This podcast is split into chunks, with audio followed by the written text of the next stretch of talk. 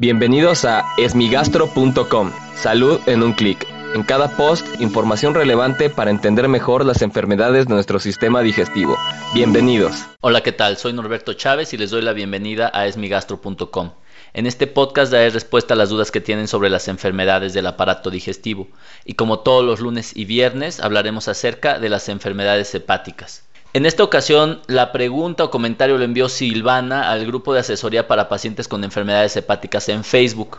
Me gustaría aprovechar para decir que aquellas personas que tienen enfermedades del hígado, tenemos un grupo especial en Facebook a través del cual ellos pueden expresar sus dudas de manera directa con nosotros, con el resto de la gente que tiene enfermedades hepáticas y es de gran utilidad ya que tienen acceso a toda la información que requieren para este tipo de enfermedades. Actualmente contamos con más de 500 miembros en el grupo y todas las personas participan activamente. En esta ocasión Silvana comenta lo siguiente. Hola doctor.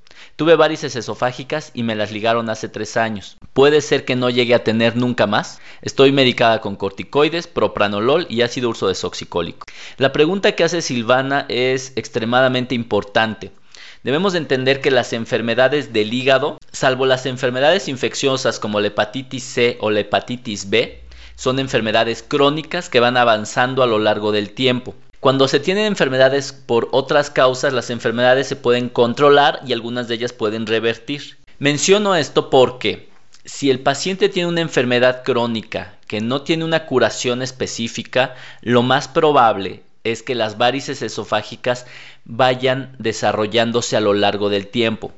Es por eso que actualmente se recomienda que a las personas que incluso ya no tienen varices esofágicas, pero tienen diagnóstico de cirrosis hepática, si se encuentran muy bien compensados, se les realice una endoscopía cada tres años. Pero si tienen algún grado de descompensación, deben de realizarse una endoscopía anual. Esto con el objetivo de poder detectarlas tempranamente. Si uno detecta las varices de manera temprana, les puede dar un tratamiento correcto, ya sea iniciar los medicamentos como los que toma Silvana, es decir, un beta bloqueador como el propranolol, o hacer una ligadura de varices esofágicas. Esto depende si ya han sangrado o nunca han sangrado las varices. Pero lo más importante es poder diagnosticarlas tempranamente, ya que de esta manera se puede tratar correctamente y evitar a que llegue un sangrado. Lo más importante en las personas que tienen varices esofágicas es evitar la ruptura de las varices y por lo tanto el sangrado. Por lo tanto, respondiendo a la pregunta de Silvana,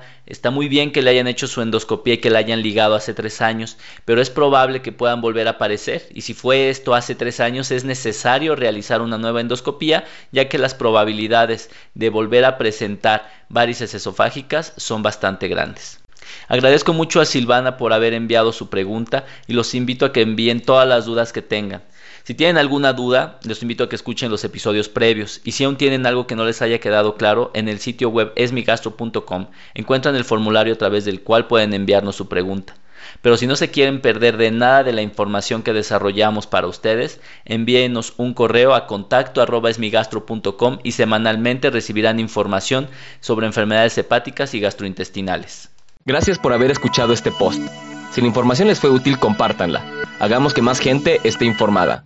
Los esperamos en el próximo podcast.